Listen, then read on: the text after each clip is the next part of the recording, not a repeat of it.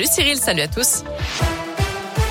À la une, un désarmement sanitaire serait plus que précipité. Déclaration de Gabriel Attal, le porte-parole du gouvernement, qui considère que le risque de reprise de l'épidémie de Covid n'est pas négligeable à ce stade. Un peu plus tôt ce matin, Olivier Véran, le ministre de la Santé, a rappelé l'importance de rester vigilant. Nous n'avons pas encore éradiqué le virus, dit-il.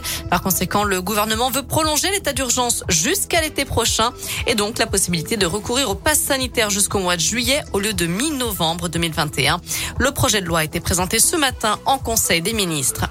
Xavier Bertrand débute sa campagne dans l'Ain. Le président des Hauts-de-France, candidat à la présidentielle de 2022, organise une réunion publique demain soir à Oyonnax, selon le progrès. Il sera aux côtés du député Damien Abad. Une grosse frayeur ce matin à Saint-Just, dans l'Ain. Une petite fille de 6 ans a été renversée accidentellement par une voiture alors qu'elle traversait la route à quelques mètres de sa maman. La jeune victime a été transportée à l'hôpital pour des examens. Les dépistages d'alcoolémie et de stupéfiants sur la conductrice se sont avérés négatifs d'après le progrès. Beaucoup moins de bébés nés en Auvergne-Rhône-Alpes l'an dernier.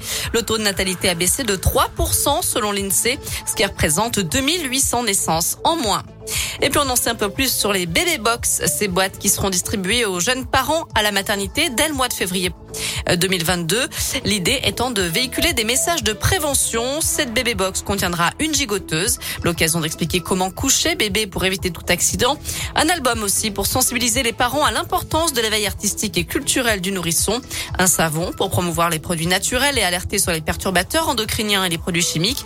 Le tout sera glissé dans un sac en bandoulière pour inviter les parents à sortir, à faire du sport ou des activités à l'extérieur. Un vaste dispositif de secours mobilisé à Albon, en limite de la Drôme et de l'Isère. Selon France 3, un incendie s'est déclaré ce matin dans une entreprise de reconditionnement de palettes.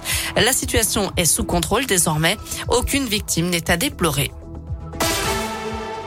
Dans le reste de l'actu en France, la mort d'un soldat français au Mali, le maréchal des logis Adrien Quélin, âgé de 29 ans. Il appartenait au 4e régiment de chasseurs alpins de Gap. Il est décédé accidentellement lors d'une opération de maintenance. C'est ce qu'a annoncé la ministre des Armées, Florence Parly, ce matin. Enfin, en foot, il n'y aura pas de supporters lillois au stade Montpied et ses alentours samedi, étant interdit de déplacement jusqu'à la fin de l'année suite aux incidents survenus lors du derby à Lens. La préfecture craint que les supporters du LOSC viennent créer des perturbations au centre-ville et aux abords du stade Clermontois. Elle a donc pris un arrêté interdisant leur circulation et leur stationnement à Clermont. D'après la montagne, certains Lillois auraient déjà pris des places dans la tribune des supporters auvergnats. Voilà, vous savez tout pour l'actu de ce mercredi. On jette un œil à la météo. Pour cet après-midi, pas de grands changements. De belles éclaircies. Pas de pluie à l'horizon. Les températures sont comprises toujours entre 12 et 16 degrés pour les maximales. Ça va se maintenir encore au moins comme ça jusqu'à demain.